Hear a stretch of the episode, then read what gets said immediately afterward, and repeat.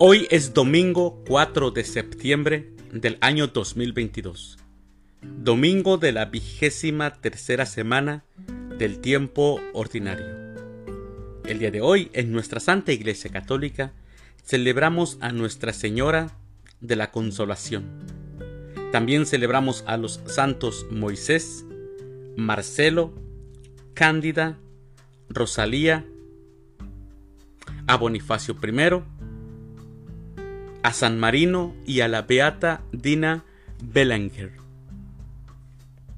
Las lecturas para la liturgia de la palabra de este domingo son, primer lectura, ¿quién es el hombre que puede conocer los designios de Dios? Del libro de la sabiduría capítulo 9 versículos del 13 al 18. El Salmo responsorial del Salmo 89, Tú eres, Señor, nuestro refugio. Segunda lectura. Recíbelo no como esclavo, sino como hermano amadísimo. De la carta del apóstol San Pablo a Filemón, versículos del 9 al 10 y del 12 al 17. Aclamación antes del Evangelio. Aleluya, aleluya. Señor, mira benignamente a tus siervos y enséñanos a cumplir tus mandamientos. Aleluya. El Evangelio es de San Lucas.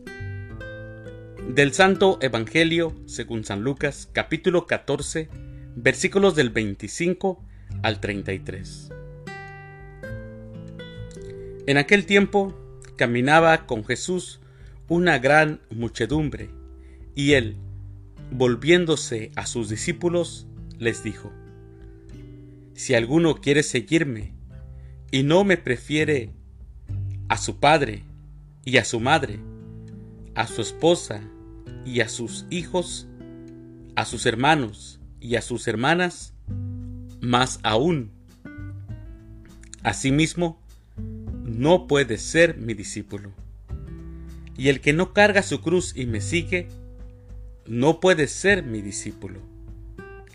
Porque, ¿quién de ustedes, si quiere construir una torre, no se pone primero a calcular el costo para ver si tiene con qué terminarla? No sea que, después de haber echado los cimientos, no pueda acabarla, y todos los que se enteren comiencen a burlarse de él, diciendo, Este hombre comenzó a construir y no pudo terminar. ¿O qué rey que va a combatir a otro rey no se pone primero a considerar si será capaz de salir con diez mil soldados al encuentro del que viene contra él con veinte mil? Porque si no, cuando el otro esté aún lejos, le enviará una embajada para proponerle las condiciones de paz. Aún así, cualquiera de ustedes que no renuncie a todos sus bienes, no puede ser mi discípulo. Palabra del Señor. Gloria a ti, Señor Jesús. Pareciera que el Evangelio se contradice porque habla de la palabra odio, cuando Jesús nos decía que no deberíamos de odiar. Pero vamos a ver en qué términos se dice esta palabra. Mis hermanos, el futuro está en el odio. ¿Por qué?